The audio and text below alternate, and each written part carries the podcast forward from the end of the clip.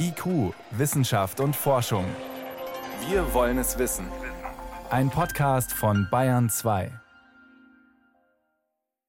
Können Sie denn schon einordnen, wie heftig ist denn das Sturmtief Sabine im Vergleich zu anderen Winterstürmen, die wir in Europa so in den letzten Jahren, Jahrzehnten hatten?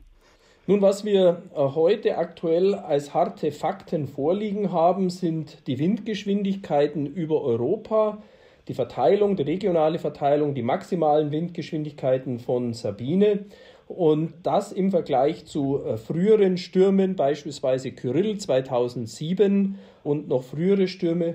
Und in diesem Vergleich war Sabine eher ein durchschnittliches Ereignis, sicher kein Spitzenereignis. Ich will zwei Zahlen nennen dazu.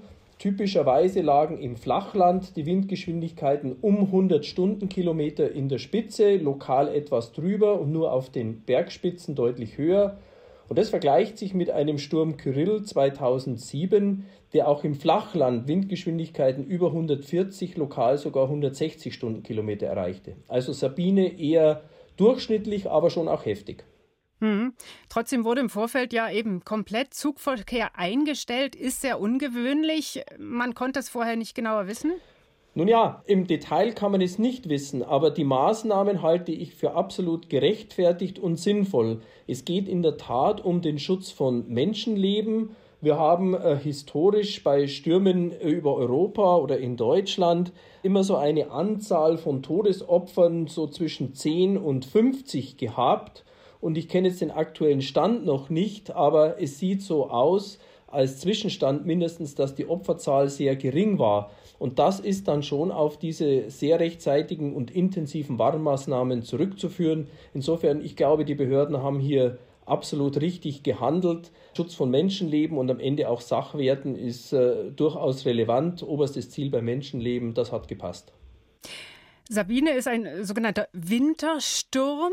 Was treibt denn solche Winterstürme an, dass gerade in dieser Jahreszeit dann solche großen Fronten entstehen können? Ja, tatsächlich äh, treten diese Stürme, die auch meteorologisch außertropische Stürme heißen, nur im Winterhalbjahr auf, so etwa von Oktober bis April. Und der Hauptantrieb ist die Temperaturdifferenz zwischen den polaren Breiten den gemäßigten Breiten. Also wenn Sie so wollen, die horizontale Temperaturdifferenz zwischen kalt und warm. Und in Wintern, in denen es eben besonders warm ist, und einen solchen Winter haben wir aktuell, äh, steigt die Wahrscheinlichkeit für diese intensiven Stürme, weil Temperaturgradienten, Temperaturunterschiede besonders groß sind. Wenn die Wahrscheinlichkeit gerade in warmen Wintern steigt, spielt dann im langfristigen Trend auch die Erderwärmung eine Rolle? Ja, aber das ist nicht wirklich ganz klar, denn wir haben gleichzeitig zu diesen milden Wintern in den mittleren geografischen Breiten, also in Europa, auch eine sehr starke Erwärmung beobachtet in den letzten Jahrzehnten in den nordpolaren Breiten beispielsweise. Und da ist es so, dass über die Zeit hinweg diese Temperaturdifferenz eher abnimmt, weil eben die hohen geografischen Breiten, die Arktis, sich noch schneller erwärmt als hier Mitteleuropa. Damit nimmt dann der Antrieb für diese Winterstürme wiederum ab. Genauso ist es. Und insofern ist es nicht klar, ob wir hier einen langfristigen Anstieg dieser Ereignisse haben werden. Wir können übrigens auf die letzten Jahrzehnte hinweg auch einen solchen Anstieg nicht wirklich beobachten, zumindest nicht bis heute. Also es heißt, gegen solche Winterstürme müssen wir uns in Zukunft nicht anders wappnen als bisher nicht anders im Sinne von, dass hier eine äh, mittelfristig eine starke Zunahme oder sonstige Veränderungen zu erwarten sind. Was wir allerdings schon machen sollten, ist genau das, was jetzt dieses Wochenende geschehen ist, uns rechtzeitig vorbereiten auf diese Ereignisse. Die künden sich ja an, die kommen ja nicht plötzlich sozusagen aus dem Nichts.